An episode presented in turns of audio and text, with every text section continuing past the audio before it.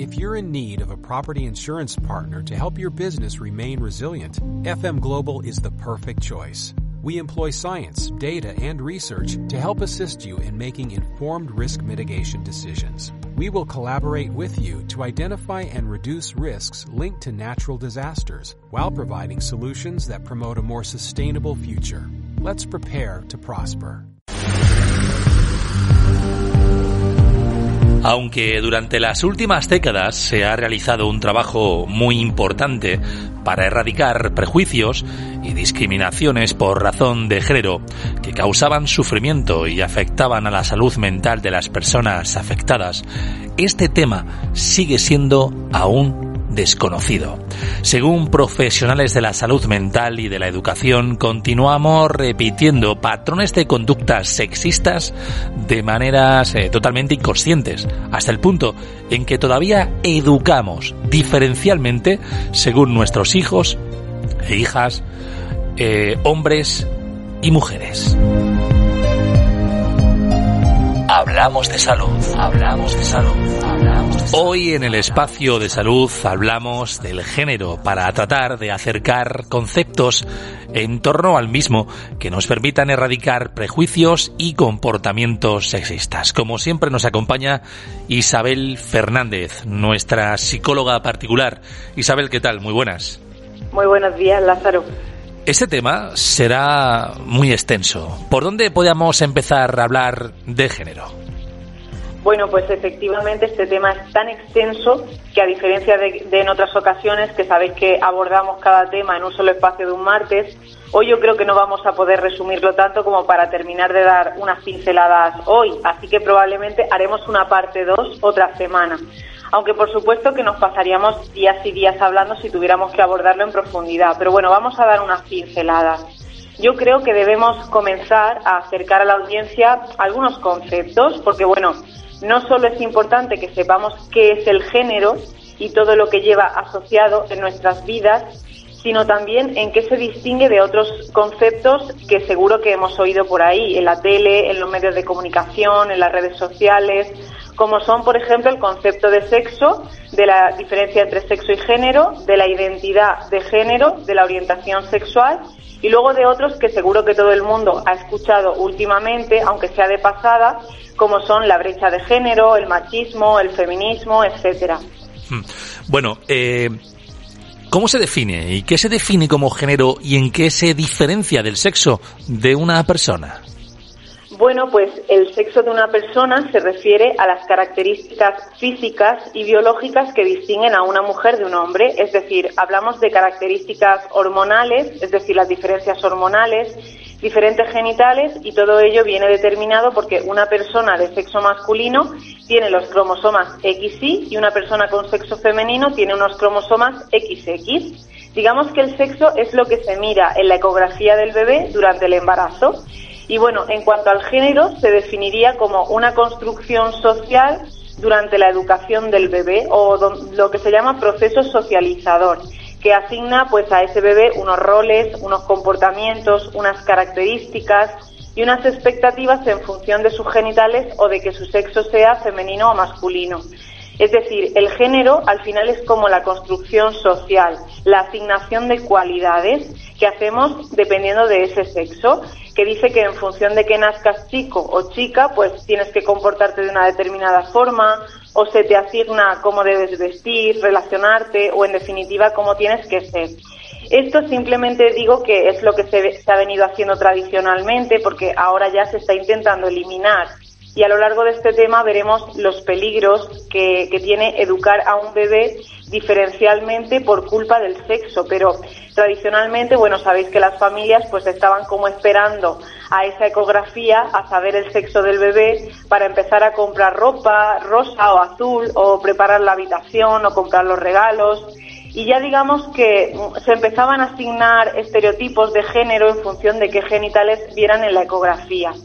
En relación a esto, bueno, os voy a recomendar un vídeo que está en YouTube que se llama La mente en pañales, que tiene muchísimos años, que ya muestra una investigación en la que a un bebé simplemente se le cambiaba el color del body de rosa o azul y ya en función de eso, pues sin decirle nada a los adultos que lo cuidaban, eh, sin decirle qué sexo o qué genitales tenía, pues ya se veía cómo lo trataban diferente, cómo cambiaba esa manera de tratarlo cuando pensaban que el bebé iba a ser un niño o una niña. Y ese vídeo es muy recomendable para entender este tema.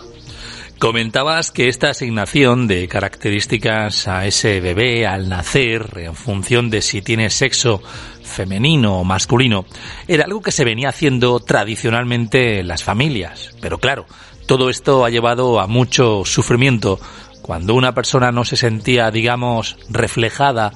o identificada con el género que se le asignaba al nacer, ¿verdad? Exactamente, es que digamos que lo que acabamos de decir eran como las creencias tradicionales que decían que si naces con genitales femeninos, o sea, sexo femenino, tenías género femenino y si nacías con sexo masculino tenías género masculino, que es la coincidencia sexo-género que se conoce con el término de cisgénero, por cierto. Y bueno, ya se ha estudiado que no tiene por qué coincidir y diré más que además el género no tiene por qué ser dicotómico o binario, chico o chica, sino que ya se habla de lo que llamamos diversidad de género, que por suerte eh, ya se reconoce que el género es un continuo que acoge todas las realidades que existen en este mundo, para que nadie sea rechazado. De hecho, ahora ya hay una ley, bueno, hay varias legislaciones que permiten que el género no se ponga en el registro al nacer, que los padres no lo pongan en el momento del nacimiento, sino que deja que las familias esperen un tiempo para ver con qué características de género se siente más identificada la criatura. De hecho, hasta se ha legislado en torno a este tema con leyes como la que se hizo en 2016 en la región de Murcia, que es una ley para la igualdad social de lesbianas, gays,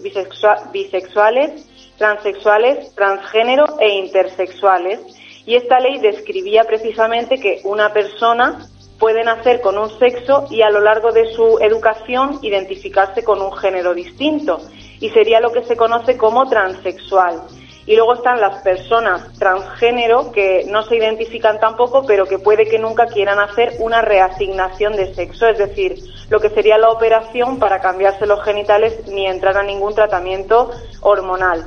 Y luego hay otro concepto que afecta a uno de cada mil nacidos en nuestro país, que son las personas intersexuales, que son personas cuyo sexo biológico, los genitales, no se pueden clasificar ni como hombre ni mujer porque o bien tienen características de ambos o bien pues falta algún atributo que hace que no se pueda corresponder al 100% con uno u otro.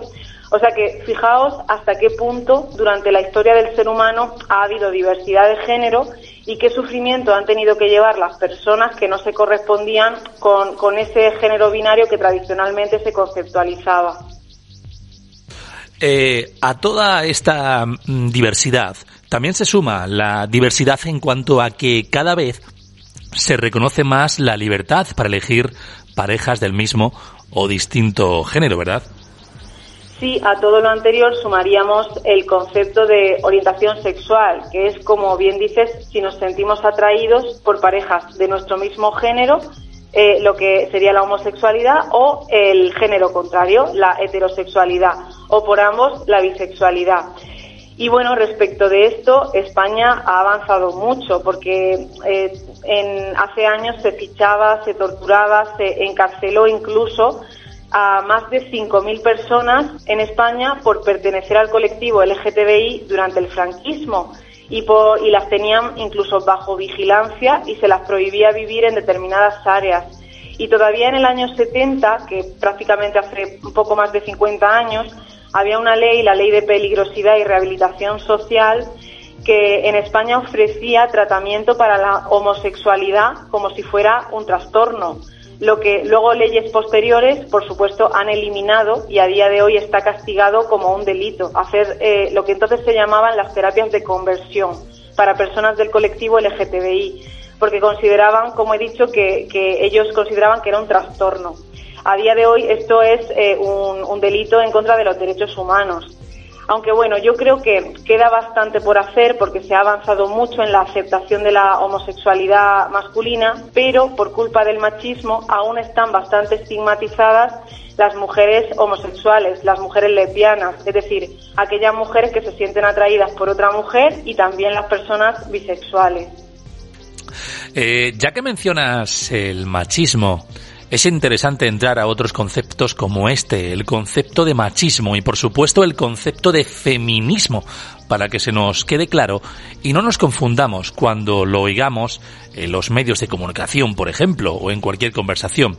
¿Qué son el machismo y el feminismo? Y también son términos con significados opuestos.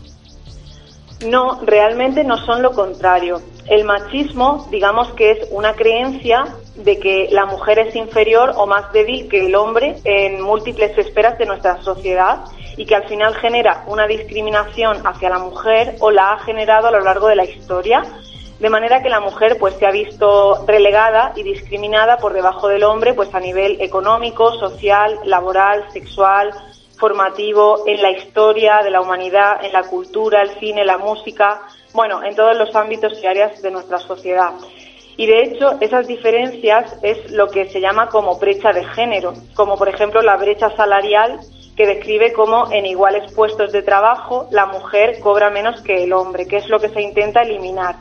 Y claro, en su expresión más brutal, el machismo legitima y genera pues lacras tan brutales y detestables como son las diferentes violencias de género, es decir, aquellas violencias que los datos dicen que sufrimos más las mujeres simplemente por el mero hecho de, serlo. Esto, bueno, es un melón muy amplio y muy complicado, pero bueno, no es algo que diga yo, sino que eh, los datos están oficiales en los ministerios y que, bueno, está registrado que las mujeres siempre hemos tenido salarios más bajos, más dificultad en el acceso a puestos directivos, quienes más temporalidad tenemos en el empleo, quienes todavía por regla general asumimos los cuidados no cotizados ni remunerados de hijos y mayores, etcétera.